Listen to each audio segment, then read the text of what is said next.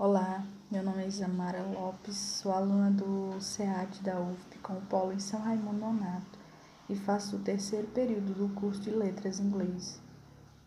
A disciplina de leitura intensiva é de suma importância para os alunos do curso, pois ela possibilita o conhecimento e o aprendizado das estratégias de leitura na língua inglesa de modo que mesmo que alguém, mesmo alguém sendo leigo ou tendo pouca noção do seu léxico e da sua sintaxe, vai se adaptar ao segmento das frases e identificar os seus significados e objetivos.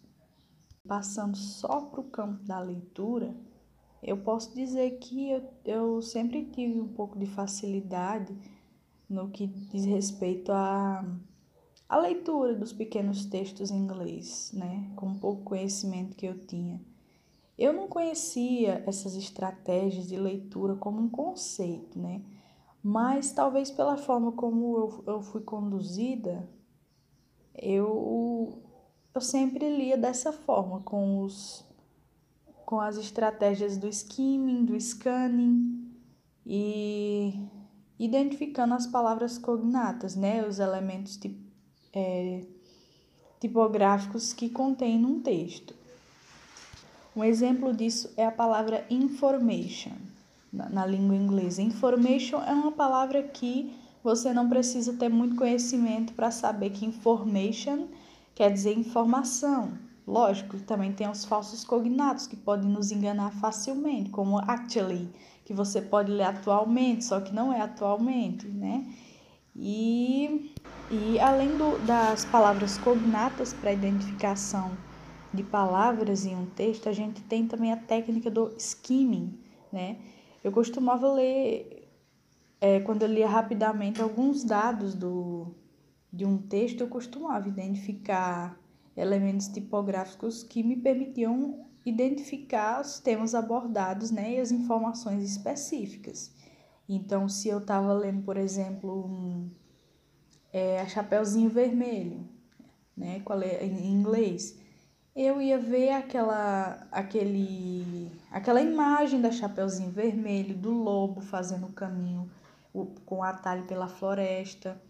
Então, esse é um elemento tipográfico que já ia me dar uma grande dica do que eu, eu, eu veria, do que eu está, estaria lendo encontrava umas palavras como wolf, que eu sei que é lobo, né? Wolf, é, red, que tem a ver com a cor do capuz, né? Do capuz da, da Chapeuzinho Vermelho. Então, é, são pequenas palavrinhas que você vai identificando, né?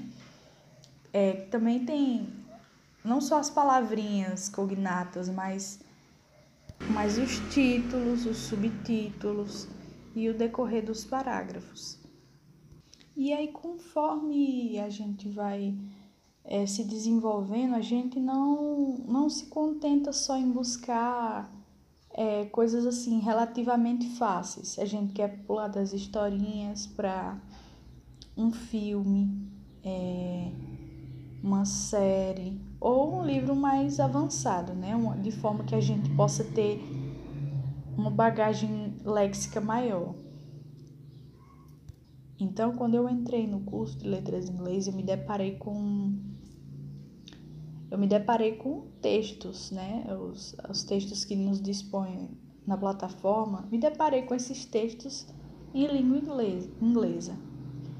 E aí eu sabia que não sabia muita coisa, era isso.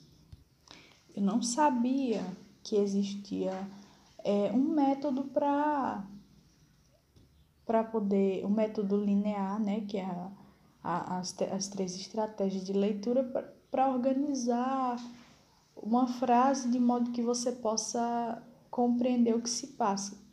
Então era isso que eu não sabia. Apesar de eu já praticar dessa forma, usar esses recursos, essas estratégias para fazer uma leitura de um texto em língua inglesa, eu não sabia que eles eram organizados em, em tópicos, em conceitos, que era que era definido pela própria disciplina. Por isso eu recomendo para os meus colegas e os demais graduandos de, de letras em inglês e comecem com pequenos textos, carregados de elementos tipográficos como mapas, legendas e títulos.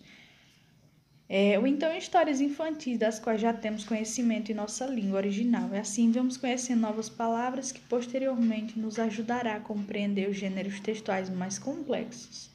Esses são um dos caminhos, pelo menos no que se refere à habilidade de leitura, né? De, da estratégia de leitura, não e não só da, das quatro habilidades da língua, mas tratando especificamente da leitura.